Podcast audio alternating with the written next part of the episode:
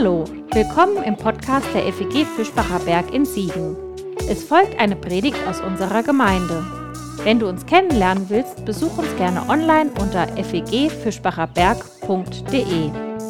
Jetzt wünschen wir dir eine gute Zeit mit unserem Podcast.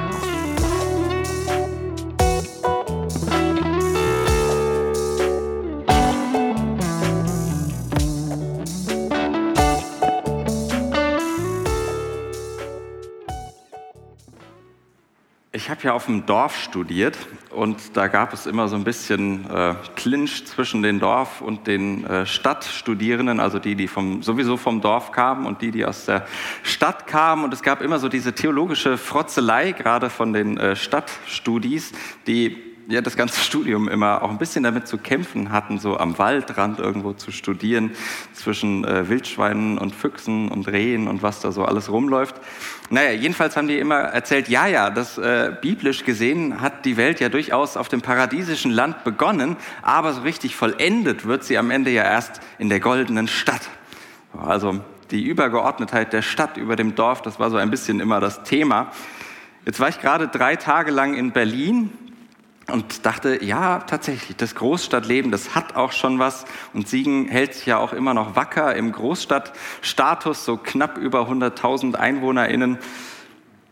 Heute geht es auch um eine Stadt. Und ich dachte, wir gucken erstmal, wie gut wir uns eigentlich so mit den deutschen Städten auskennen. Und wie ich das ja gerne mit euch mache, machen wir mal so ein kleines Quiz am Anfang und ihr ruft mal rein, welche Stadt man denn auf den folgenden Bildern sieht, mit welchen Wahrzeichen. Oder was äh, mit den, ja, das werdet ihr schon sehen, was gemeint ist. Das ist Berlin und was sieht man da am höchsten herausragen?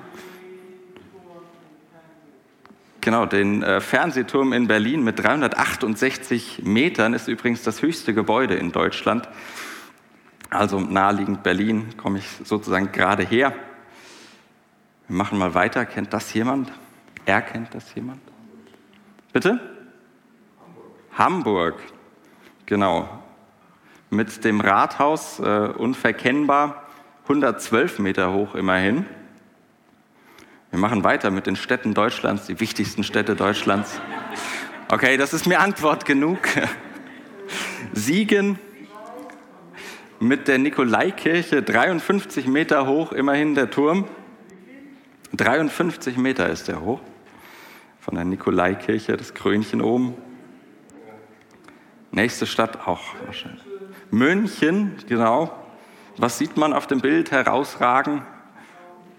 Genau, ich habe gelernt äh, in der Vorbereitung, es gibt tatsächlich einen Bebauungsplan, der verhindert, dass die Häuser höher werden, damit äh, die Frauenkirche immer äh, über alles hinausragt äh, und auch noch zu sehen ist. Die ist 98 Meter hoch, also fast so hoch wie unser Turm hier vorne.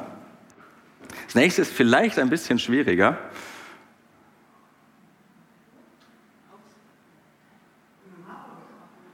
Marburg, genau, mit dem Landgrafenschloss. Das ist an sich nicht so hoch, das Gebäude, aber liegt 287 Meter über normal Null, äh, also so die höchste Erhabenheit äh, im Stadtbild von Marburg, fast von überall aus zu sehen.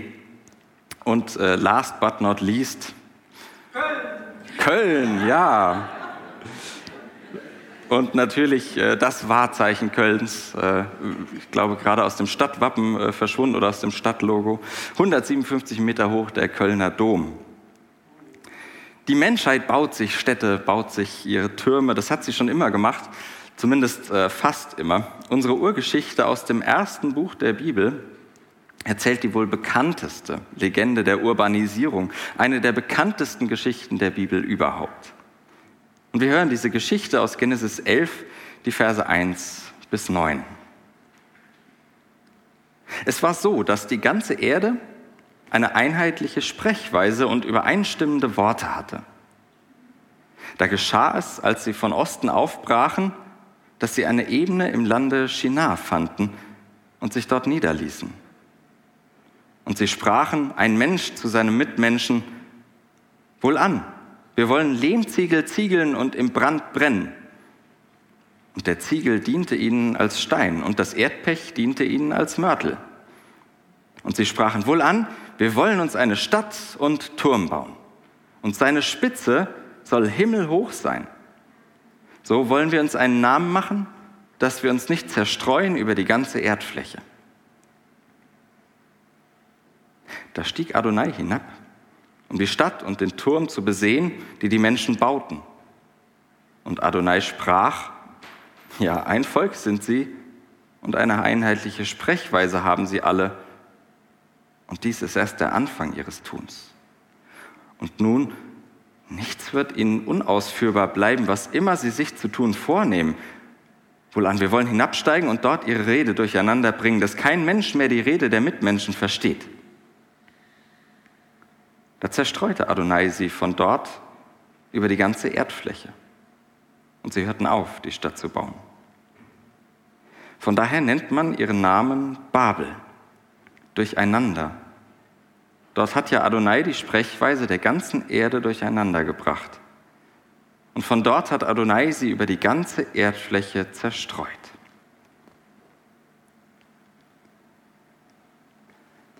Ich glaube, es lohnt sich, diese kurze, so bekannte und so eindrückliche Geschichte mal Satz für Satz nachzudenken, bei jedem Satz auch ein bisschen zu meditieren. Und aufgrund der zeitlichen Nähe sei äh, hinzugefügt, dass Annette Kurschus beim Abschlussgottesdienst des diesjährigen Predigtsommers ja auch über den gleichen Text gepredigt hat, die gleiche Geschichte ausgelegt hat. Ich werde gar nicht versuchen, ihre sehr, sehr schöne Predigt zu kopieren, sondern möchte euch lediglich empfehlen, sie euch äh, im Internet nochmal anzuhören. Ähm, bringt nochmal ein paar andere Aspekte rein, die ich heute äh, bewusst ausgelassen habe.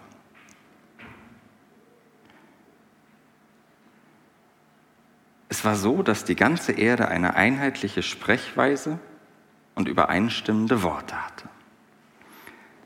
Ich finde, die Entwicklung der Sprache ist ein super spannendes Thema, mit dem ich mich gerne mal äh, intensiver beschäftigen würde. Wie hat sich denn Sprache verändert? Wie hat sie sich entwickelt? Wie sind Sprachen miteinander verwandt? Und warum? Und was hängt damit wie zusammen? Wo kommt Sprache her?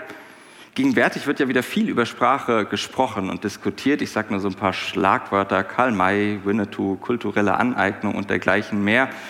Vielleicht habt ihr das eine oder andere mitbekommen. Es wird viel über Sprache gesprochen, weil manche finden, und ich finde zu Recht, dass Sprache oft nicht gerecht ist. Weil andere sich alte Worte nicht verbieten lassen wollen, die sie ja doch immer benutzt haben. Es wird über Sprache gesprochen, weil Sprache sich ändert. Und manchmal hat man den Eindruck, wir sprechen gar nicht mehr dieselbe Sprache, wenn wir über Sprache sprechen. Ob es das wirklich mal gegeben hat, dass man sich nicht nur verstand, sondern sogar dieselben Worte benutzte? So eine große Einheitssprache. Gerade eben, wenn ihr euch vielleicht an die Texte davor erinnert, hatte ja unsere Urgeschichte noch davon gesprochen und erzählt von der Vielfalt, Vielfalt der Menschen in ihren Ländern, je nach ihrer Sprache, nach ihren Sippen, in ihren Völkern. Hier also Rückblende vor das, was eigentlich schon erzählt war. Rückblick in der Zeit. Eher wahrscheinlich Rückblick auf eine Urzeit, Ur ohne H, Urzeit, Urgeschichte. Urgeschichte dokumentiert nicht, was einmal war, sondern sie erzählt, was immer ist. Sehnsucht nach Einheit, nach Verstehen, nach Verständigung.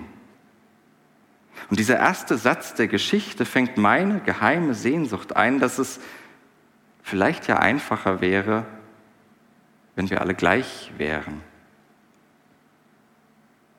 Wenn alle so wären wie ich. Da geschah es, als sie von Osten aufbrachen, dass sie eine Ebene im Lande Shinar fanden und sich dort niederließen. Shinar, von Jerusalem aus gesehen, ist das Osten, da wo die Sonne aufgeht. Mesopotamien zwischen den Flüssen, Osten. Niemand hört das neutral. Die ersten HörerInnen dieser Geschichte mögen vielleicht gern rufen, oh nein, nicht im Osten, nicht Shinar. Lasst euch dort nicht nieder. Denn für sie klingt immer die Erinnerung mit. An den Verlust von Heimat, das Ringen um Identität, die Zumutung der Fremde. Erinnerung ans Exil. Genau dort, in Mesopotamien, in Shin'a. Bitte nicht Shin'a. Erzählung und Erinnerung vermischen sich in unserem Text. Worte rufen Gefühle hervor, Sehnsüchte und Ängste. Osten. Du kannst das selbst mal ausprobieren, mal hören. Woran denkst du beim Osten? An die sogenannten neuen Bundesländer, an Russland, an China, an all die Geschichten, die uns im Westen vom Osten erzählt werden? Denkst du gerade jetzt an Krieg und die Hoffnung auf Frieden? Was fühlst du im Osten? Worte haben Kraft. Einzelne Worte haben Macht, erregen Gefühle, wecken Erinnerungen. Irgendwo zwischen bitte nicht Shin'a und ich lasse mir doch nicht verbieten, wo ich mich niederlasse. Worte erzählen ganze Geschichten. Vielleicht sollten wir diesen Geschichten besser zuhören, die hinter den Worten stecken. Hören, wie viel erinnerte Verletzung in einem einzigen Wort stecken kann. Auch wenn wir niemanden verletzen wollen. Im Osten, Shin'a, da lassen sie sich nieder die Menschen. Fast naiv, möchte man in der Rückschau sagen. Vielleicht hätten sie darauf verzichtet, hätten sie die Geschichte schon gekannt, die Geschichte vom Exil, von der Zerstreuung, von der Zerstörung, von der Verletzung. Vielleicht hätten sie verzichtet, vielleicht. Vielleicht würden wir tatsächlich auf manche Wörter einfach verzichten, wenn wir ihre Geschichte kennen würden. Vielleicht. Und sie sprachen ein Mensch zu seinem Mitmenschen, wohlan, wir wollen Lehmziegel ziegeln und im Brand brennen. Der Ziegel diente ihnen als Stein und das Erdpech diente ihnen als Mörtel. Ein neuer Aufbruch. Und Aufbrüche haben ja immer ihren ganz eigenen Zauber, gemeinsame Projekte, bei denen alle anpacken. Ein bisschen Nostalgie schwingt immer mit. Das kennt man auch gerne aus Gemeinden. Damals, als wir das Gemeindehaus gebaut haben, da haben noch alle angepackt. Das war eine großartige Zeit. Hier haben wir die Außenperspektive auf eine Menschheit, die sich ganz ihrem Projekt verschreibt. Ziegel, Ziegeln, im Brand brennen. Schon die Sprache überschlägt sich in Euphorie und Eifer. Und irgendwie sind sie ganz eigen in dem, was sie da tun. Ziegeln und Erdpech so bauen eigentlich nur die anderen. So baut man nur im Osten. Vielleicht kennt ihr das, was mir persönlich aus dem Urlaub immer recht eindrücklich zurückbleibt oder insgesamt eindrücklich bleibt, ist die je andere Bauweise, wie man Häuser, wie man Wohnungen baut. Wir waren gerade in Südbayern im Urlaub unterwegs, da ganz anderer Stil Häuser zu bauen. Und schon zwischen Siegerland und Hinterland dürfte man äh, feine Unterschiede erkennen in der Art und Weise, wie man Häuser baut. Mit Ziegel und Erdpech, so bauen die anderen. Möglicherweise steckt in dieser Urgeschichte übrigens wirkliche Geschichte. Manche vermuten, dass das Vorbild unserer Erzählung von heute Morgen tatsächlich der babylonische Stufentempel äh, Etemen Anki sein könnte. Ungefähr so sieht er aus in einer Rekonstruktion. Und den einen oder anderen von diesen Tempeln könnten die ursprünglichen ErzählerInnen der Urgeschichte tatsächlich im Exil kennengelernt haben. Aber der Text lässt mich auch mit widersprüchlichen Gefühlen zurück.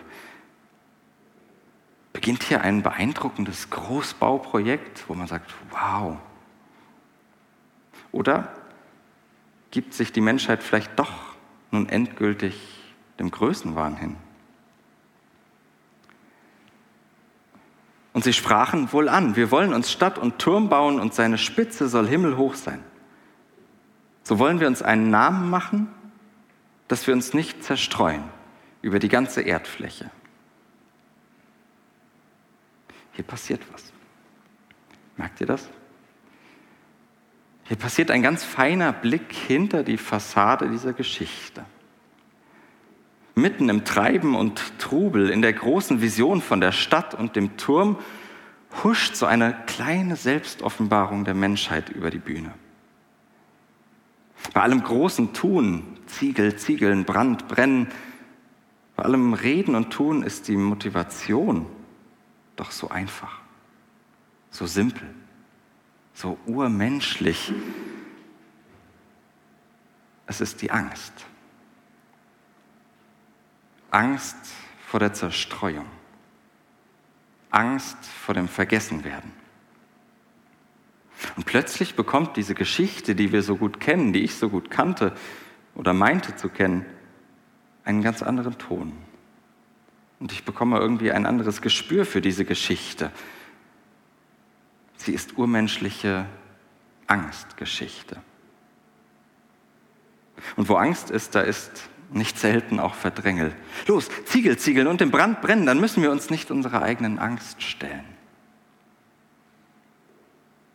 Der Angst vor der Vielfalt. In ihren Ländern, je nach ihrer Sprache, nach ihren Sippen, in ihren Völkern.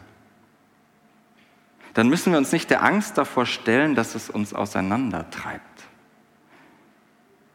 Lenken wir uns doch ab von der Angst, einander nicht mehr zu verstehen, der Angst, dass wir auf unseren eigenen Inseln leben könnten, der Angst, dass die Nachbarinseln so ganz anderes Leben leben als wir, ein Leben, das wir nicht mehr verstehen. Angst davor, dass wir fast nichts mehr gemeinsam haben. Keine Worte, keine Sprache, keine Stadt und keinen Turm. Also fliehen wir uns lieber in den Aktionismus. Schnell einfach ein paar Problemchen wegorganisieren, ein gemeinsames Projekt an den Start bringen, anstatt uns der Angst zu stellen und ihren Gründen. Dem, was uns wirklich Angst macht. diese Geschichte hat mich insgeheim gefragt, was tue ich denn nicht eigentlich alles aus Angst?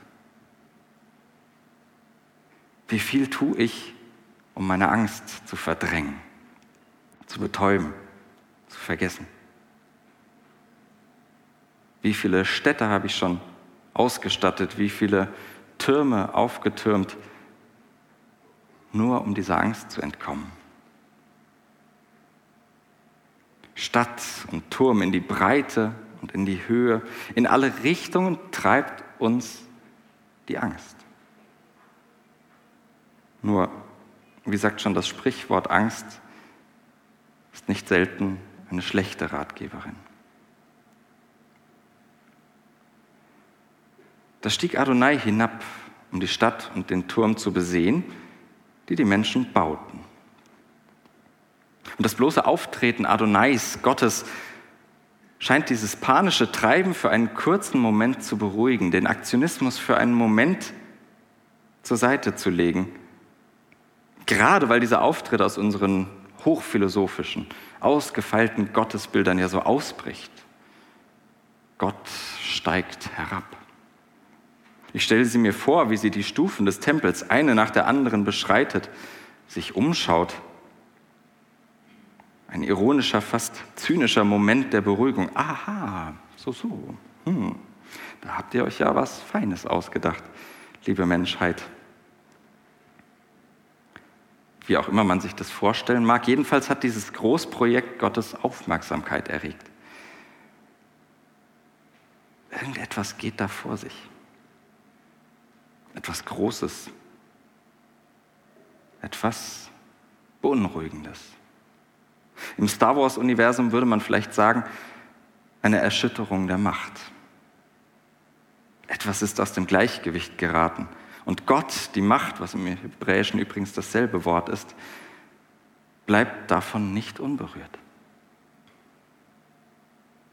Aber was ist es? Das ist noch immer nicht ganz klar in der Geschichte. Auch wenn schon angedeutet. Eine Stadt zu bauen ist an sich ja nicht verwerflich, wurde nicht gerade eben noch Nimrod für seine großen baustattlichen äh, stattlichen Baukünste gefeiert? Und einen Turm zu errichten, ist, ist an sich ja noch kein Frevel, selbst wenn er himmelhoch sein mag. Und dass es aus Angst geschieht, das ist ja viel mehr Tragik als ein Vergehen. Was also ist es, das unsere Gottheit aufschrecken lässt? Was ist es, das in unserer Geschichte das Universum so aus dem Takt bringt?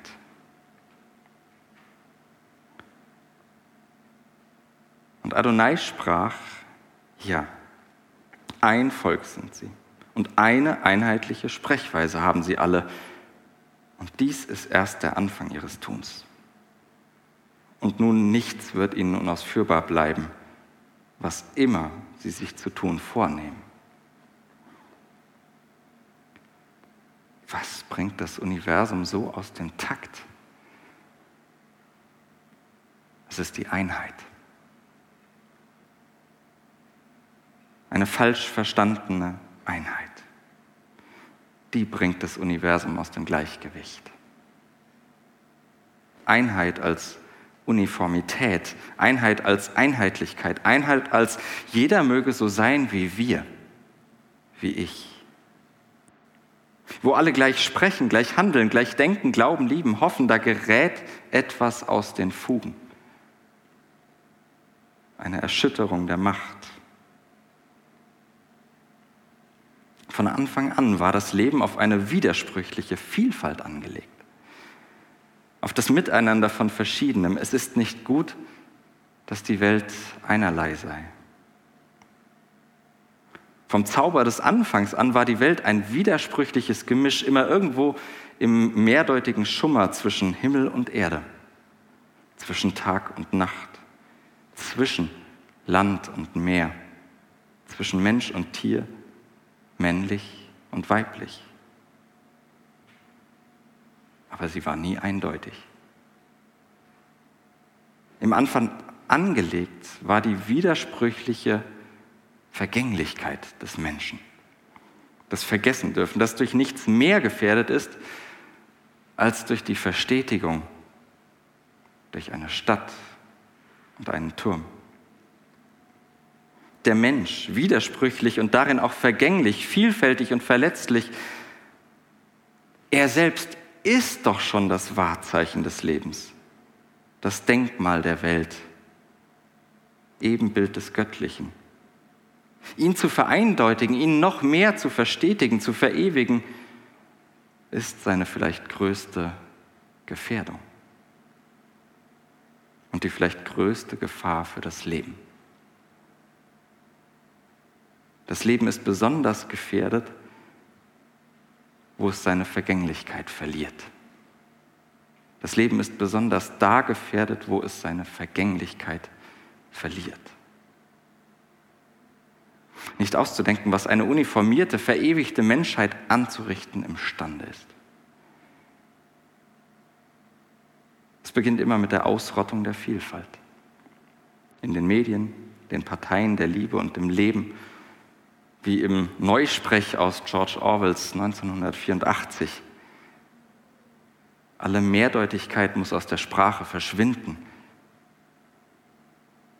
Einerlei Worte und Sprechweise keine Nuancen, keine Unschärfen, keine Vielfalt. Das ist Dystopie, ein Schreckensort. Schreckensorte, wie die Geschichte sie schon viel zu oft hervorgebracht hat. Und alles aus der Angst, wir könnten die Kontrolle verlieren. Aber das Leben ist bisweilen Kontrollverlust. Und wer sich nicht aufs offene Meer traut, kann nur hoffen, dass das Wasser nicht zu hoch steigt. Die Urgeschichte stemmt sich gegen die Vereindeutigung der Welt in jeder Zeile ihrer Erzählung. Und diese Geschichte wird missbraucht, wo sie dazu benutzt wird, Lebensmöglichkeiten einzuschränken. Sie ist Einladung zum Leben, Einladung zur Vielfalt, Einladung aufs offene Meer der Vielfalt und der verstörenden Unterschiedlichkeit. weil nur da die göttliche Rettung ist. Wohlan, wir wollen hinabsteigen und dort ihre Rede durcheinander bringen, dass kein Mensch mehr die Rede der Mitmenschen versteht. Also handelt Gott, weil der Mensch durch die Eindeutigkeit so gefährdet ist. Also schüttelt sich das Universum und fährt den Einheitsfantasien der Menschheit in die Gleichschrittparade. Sollen sie lieber lernen, sich nicht zu verstehen. Lieber lernen, sich nicht zu verstehen, als mit einem gleichförmigen Leben alles kaputt zu machen. Alle Vielfalt, alles andere, alles nicht ich. Und so geht dieses verstörende göttliche Handeln. Das sind die Wirk Wirkungen des Himmels, dass wir lernen, uns nicht zu verstehen. Das klingt komisch, ne? Aber ich glaube, das ist göttliches Handeln, dass wir lernen, uns nicht zu verstehen, dass wir verlernen, so zu tun, als hätten wir uns verstanden. Alles echte Verstehen beginnt mit dem Nicht-Verstehen, mit dem Eingeständnis, ich habe es nicht verstanden, ich habe dich nicht verstanden. Damit wir genau hinhören damit wir die Geschichten hinter den Wörtern hören lernen. Die Lösung nicht in identischen Worten, geteilten Formeln suchen, da liegt sie nicht. Lernen, uns nicht zu verstehen, damit wir uns auf die Suche einer gemeinsamen, aber deswegen noch nicht, noch lange nicht gleichen Sprache machen. Die große Geschichte der Bibel wird später hinzufügen, und das haben wir eben in der Lesung gehört, dass es nicht beim Nichtverstehen bleiben muss, sondern dass Verstehen tatsächlich möglich ist. Da, wo wir einander in der Lebensgeschichte von Jesus Christus zuhören. Es muss übrigens nicht zwingend christlich sein, um im Geist seiner Geschichte zu sein, zu leben, denn dieser Geist ist universal. Er ist auch kein Geist der Sprache, sondern ein Geist der Liebe, ein heiliger Geist.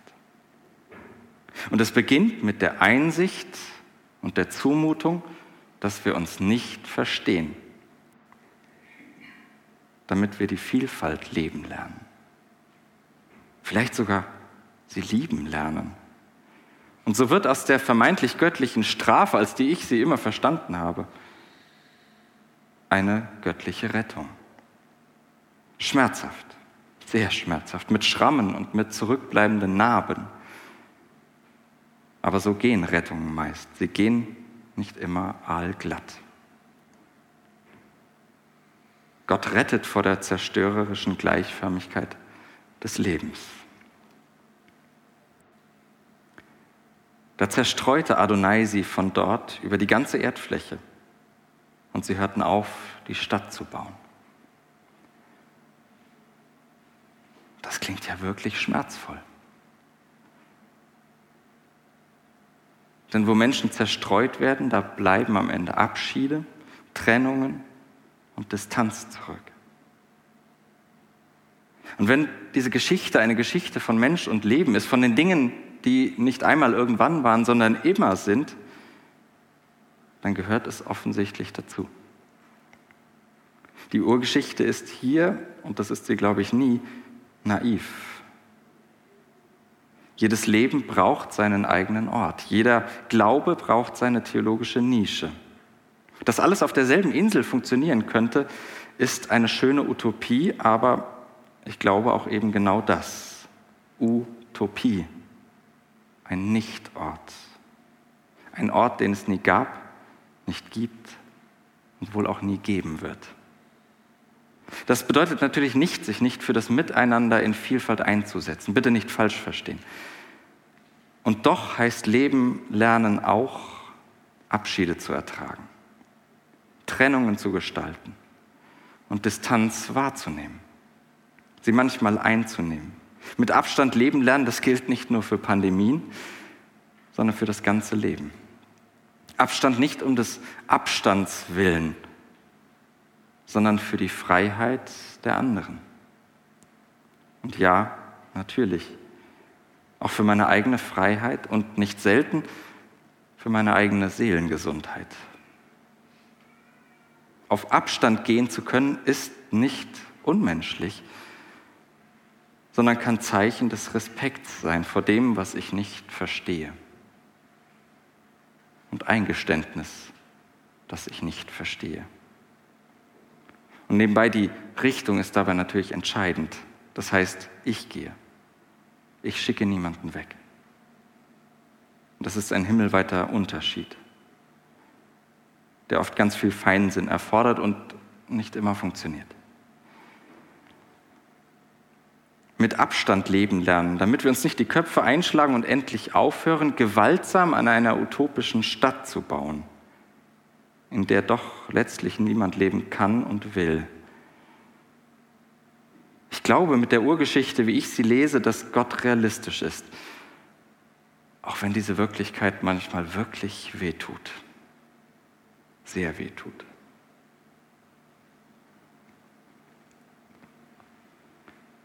Von daher nennt man ihren Namen Babel durcheinander. Dort hat ja Adonai die Sprechweise der ganzen Erde durcheinander gebracht und von dort hat Adonai sie über die ganze Erdfläche zerstreut. Die Geschichte kehrt am Anfang wieder zurück zu ihrem Ursprung zu ihrem Anfang. Babel, die große Stadt im Lande Shinar. Ein Name, der jede Menge Erinnerungen weckt. Eine Stadt, die sich ins Gedächtnis eingebrannt hat. Und am Ende steht die Frage, mit welchen Erinnerungen, mit welchen Gefühlen wir diese Geschichte von Stadt und Turm lesen. Ist uns die Sprachverwirrung sträflicher Niedergang, der uns Angst macht? Oder, und so habe ich sie kennengelernt in der Vorbereitung und heute versucht auszulegen, ist sie uns Einladung zum Aufbruch. Aufbruch in die Weite, auch wenn es weh tut. Auch wenn es mit Distanz und Abschied und Trennung zu tun hat. Einladung zur Suche nach unserer Insel, unserer eigenen Sprache, Wagnis zum Nichtverstehen. Denn das steht ja am Ende. Gott selbst nimmt sich dieser urmenschlichen, ursprünglichen Angst an. Ob therapeutisch so ganz glücklich äh, und moralisch so einwandfrei, das mögen andere beurteilen, das ist nicht die Frage der Bibel. Aber Gott nimmt sich dieser urmenschlichen Angst an. Dieser urmenschlichen Angst vor der Weite der Zerstreuung und führt den Menschen mitten hinein mitten hindurch. Und ich kann mich des Eindrucks, wenn ich mir diese Geschichte anschaue, nicht verwehren, aus dieser Angst und wie Gott damit umgeht, wird ein Segen. Die Menschheit, die sich an einem Ort zusammengerottet hatte, um die Stadt zu bauen, den Turm in die Höhe, sie bekommt plötzlich Raum zum Leben. Sie bekommt Luft zum Atmen. Denn sie beginnt, die ganze Erde zu bewohnen. Und war das nicht der erste Segen, den Gott über der Menschheit aussprach? Füllt die ganze Erde mit Leben. Nicht nur dieses kleine Fleckchen, an dem ihr euch zusammengerottet habt, um die Stadt und den Turm zu bauen. Rottet euch nicht zwanghaft zusammen, sondern entdeckt die Möglichkeiten die das Leben an all seinen Orten hat, nicht nur an diesem einen Nichtort, den ihr versucht zu verewigen.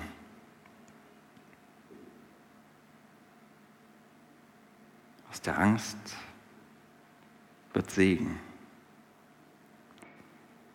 Und so macht Gott wenigstens in dieser Geschichte aus dieser urmenschlichen Angst vor der Zerstreuung einen Segen zur Weite zum Aufatmen, zur Vielfalt, zum Leben und all seinen Möglichkeiten. Diese Geschichte von der Stadt, vom Stadt- und Turmbau zu Babel ist mir eine große Warnung. Warnung vor der Vereindeutigung der Welt. Auch davor, das Glauben zu vereinheitlichen. Sie ist mir Einladung zur Weite, zur Vielfalt und zugleich ist sie mir ganz realistische Zumutung, nicht zu verklären, wie viel all das kostet, wie viel Schmerz und Abschied das bedeuten würde, sich auf diese Weite einzulassen, den eigenen Ort zu suchen. Aber als Gottes Geschichte macht sie mir auch Hoffnung, weil sie auf ihre göttliche Weise vom Gleichgewicht des Lebens erzählt, für das sich Gott selbst immer wieder abmüht, durch die ganze Geschichte hindurch. Shalom nennt die hebräische Tradition dieses Gleichgewicht, ein geordnetes, vielfältiges Miteinander im Gleichgewicht. Das ist Gottes Werk. Bauwerk. Und es ist die immer neue Möglichkeit, diesem Gott des vielfältigen Lebens zu begegnen, wo wir die Weite und den Raum des Lebens entdecken.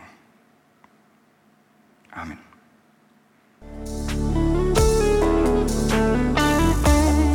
Das war's für heute. Um keine neue Folge zu verpassen, kannst du den Podcast einfach auf deinem Smartphone abonnieren. Mehr Informationen findest du unter fegfischbacherberg.de. Wenn es dir gefallen hat, lass uns gerne einen Kommentar oder eine Bewertung da und sag es weiter. Tschüss und vielleicht bis zum nächsten Mal.